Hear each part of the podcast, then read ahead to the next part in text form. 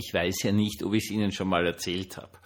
Das etwas Eigenartige an meiner Wohnung ist die große Anzahl von Menschen, die hier suchend vorbeigehen. Und äh, die kommen da von der Straße herein und, und gehen dann da zwischen den Häusern durch und nach relativ kurzer Zeit gehen sie wieder zurück. Und ich habe mir die längste Zeit gefragt, was tun die Leute? Vor allen Dingen, dass sie, ich wohne ebenerdig, mehr hineinschauen in die Wohnung bis zum geht nicht mehr. Ist wirklich so wie in eine sehr, sehr interessante Schaufensterauslage.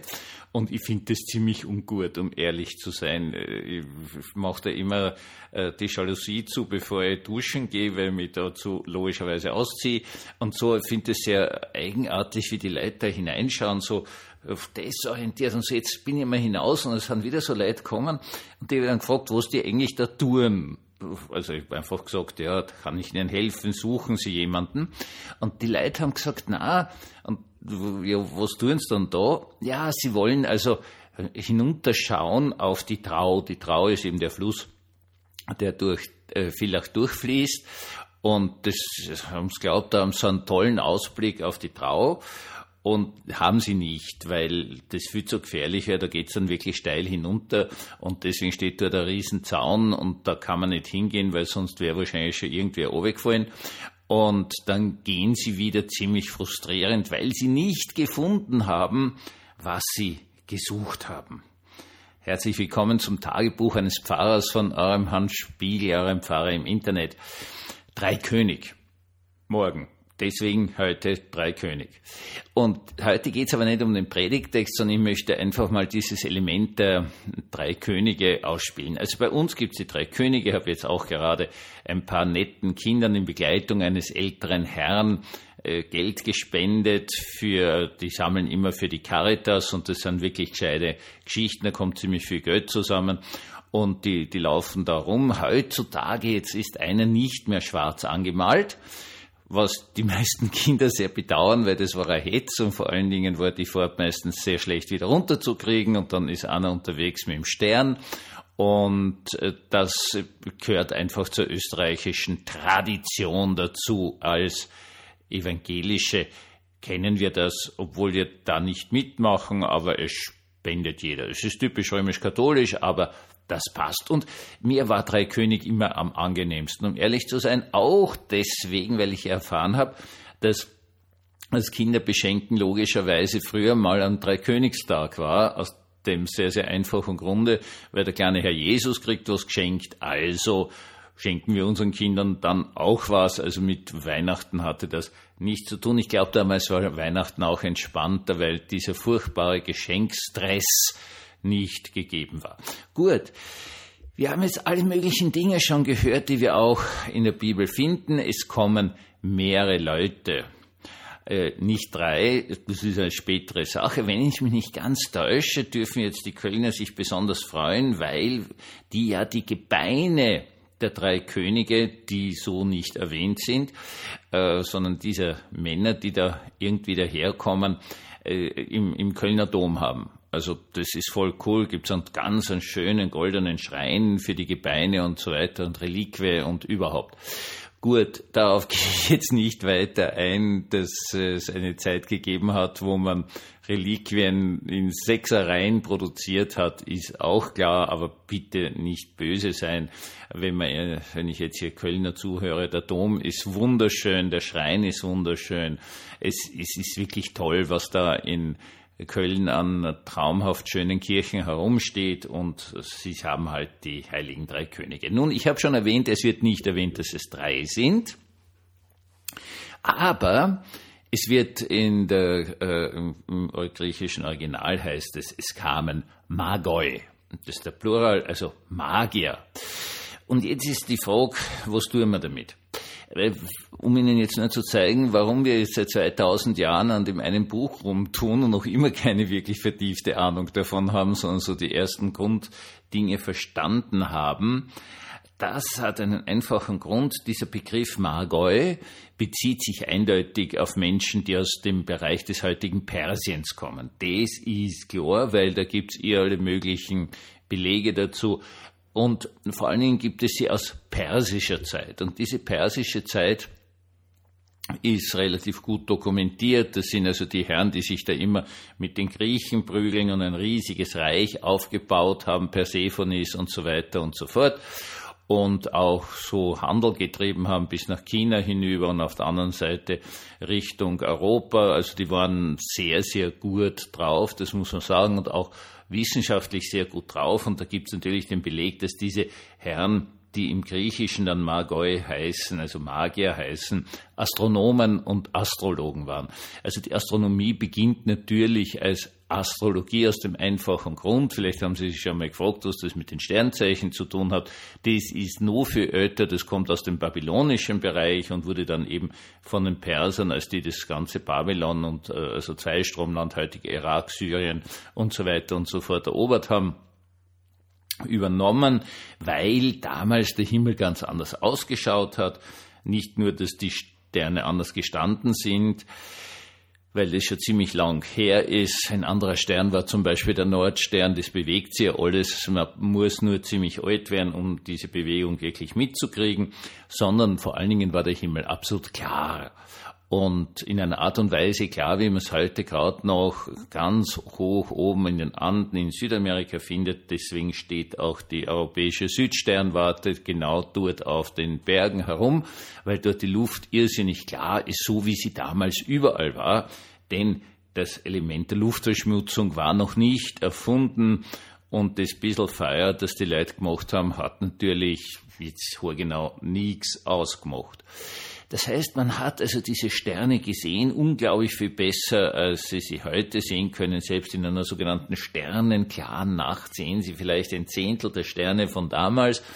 Und da kann man wirklich sehen, auch bis hin zu Dunkelwolken, dass da oben irgendwelche Lebewesen sind. Und deswegen gibt es eben diese Sternzeichen, also die Jungfrau und den Stier und den Skorpion und den Wassermann und so weiter und so fort. Das hat man damals wirklich gesehen und wenn man wollte, hat man da also die diversen Götter und Geister halt im Himmel herumtun gesehen. Und das ist der Beginn. Und hat sich dann aber sehr gut weiterentwickelt, weil die haben dann sogar rechnen gelernt. Und dann beginnt wirklich Astronomie. Also mit Berechnungen, Kalenderberechnungen sind einmal das Allerwichtigste. Dass man weiß, wann soll man aussehen, war eine lebenswichtige Frage, weil nur die Aussage, okay, jetzt ist nicht mehr so kalt, jetzt kann ich aussehen, kann halt sehr daneben gehen. Denken Sie, wir haben jetzt hier gerade einmal über 10 Grad gehabt. Wenn du jetzt aussiehst, ist die Saat höchstwahrscheinlich hin. Wenn du dann im Februar drinnen, äh, was weiß ich, minus 10 Grad kriegst oder so und alles, was schon aufgegangen ist, friert da ab und du verhungerst. Das heißt, diese Sachen waren sehr, sehr wichtig. Jetzt habe ich Ihnen viel davon erzählt, von den Persern. Nur als Jesus geboren wird, gibt schon seit 200, 250 Jahren kein Perserreich mehr, sondern Dort gibt's ganz was anderes, meine Lieben. Dort gibt es nämlich das Partherreich. Und jetzt haben wir ein Problem bei den Parthern. Wir wissen von denen fast nichts. Also alles, was es gibt, ist, ist die Größe, die circa das alte Perserreich ist. Und die Tatsache, dass sie sehr, sehr gute Krieger waren, sie hatten sogenannte Panzerreiter, selbst das ist jetzt nicht ganz klar. Also der Reiter selber war gepanzert und hat eine lange Lanze verwendet. Das Pferd war auch gepanzert. Das waren also sozusagen heutige schwere Kampfpanzer. Und es ist aber jetzt nicht klar, hat der Reiter die Lanze in der Hand gehalten oder war die oder die eine oder sogar zwei Lanzen am Pferd montiert und der Reiter hat sozusagen den Panzer nur gesteuert. Das ist alles unklar.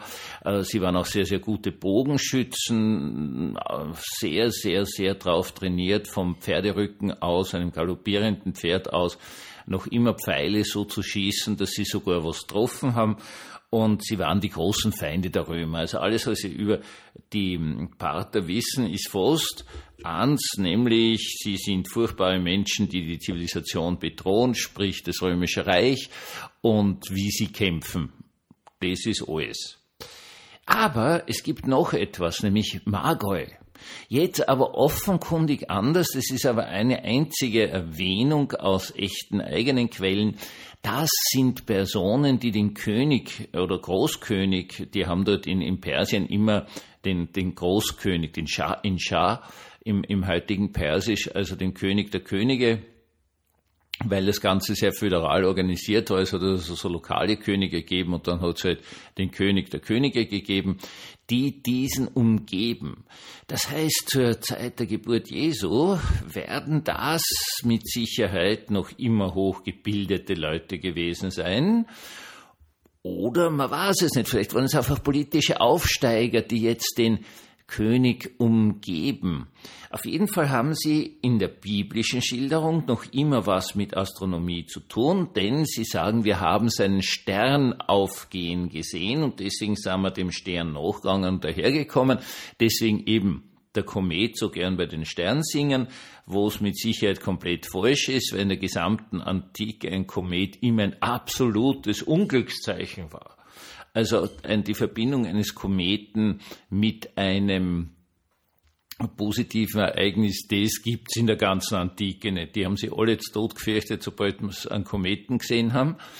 Äh, Kepler bereits hat errechnet im Bereich 6, 7 vor Christus eine ganz besondere Konjunktion von drei Planeten, die praktisch schon entdeckungsgleich werden. Und das hat man in der Antike auch als den sogenannten Königsstern bezeichnet.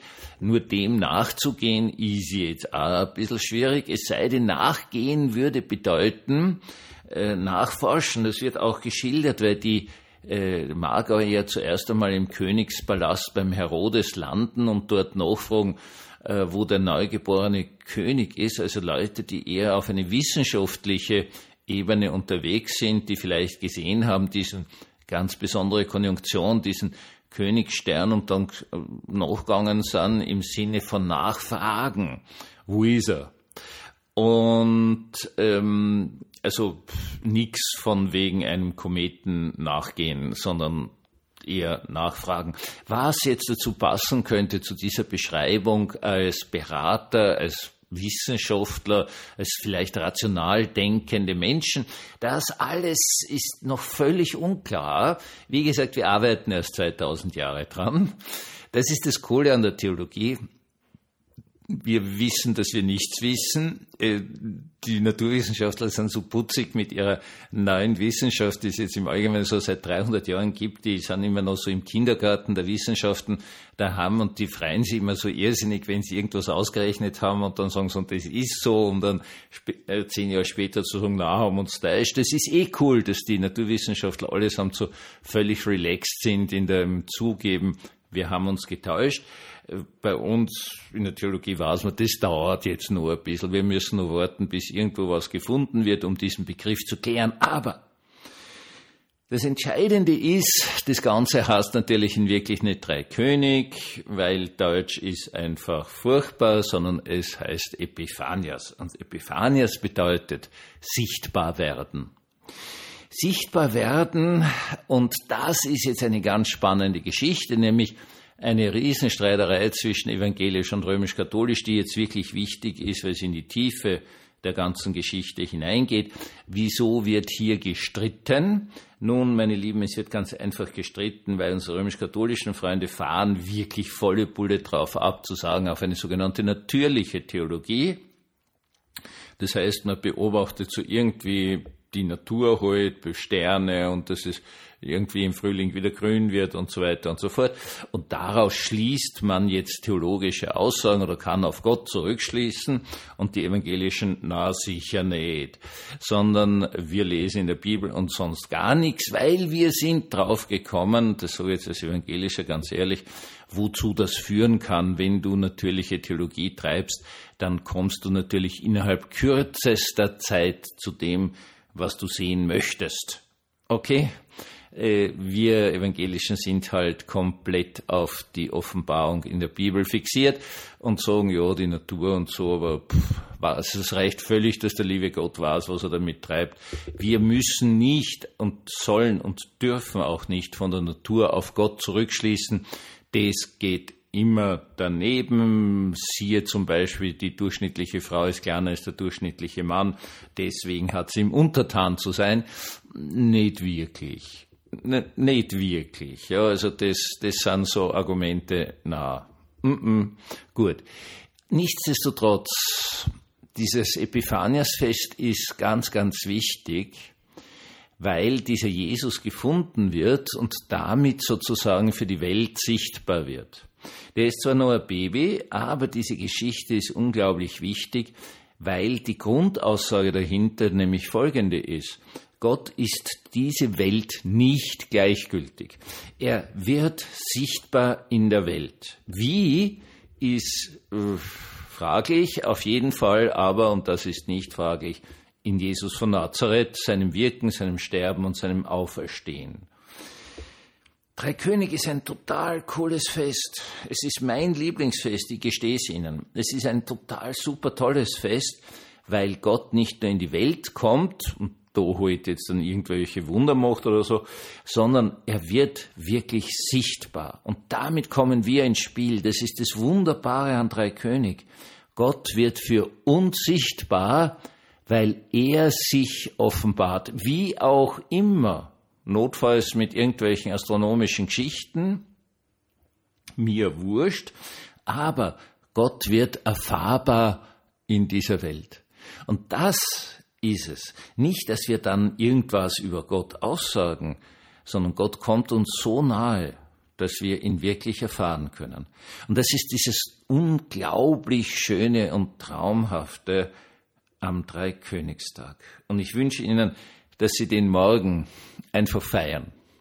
Einfach ganz wunderbar feiern mit einem zarten Lächeln und wissend, ich bin Gott nicht egal, ich bin Gott total wichtig.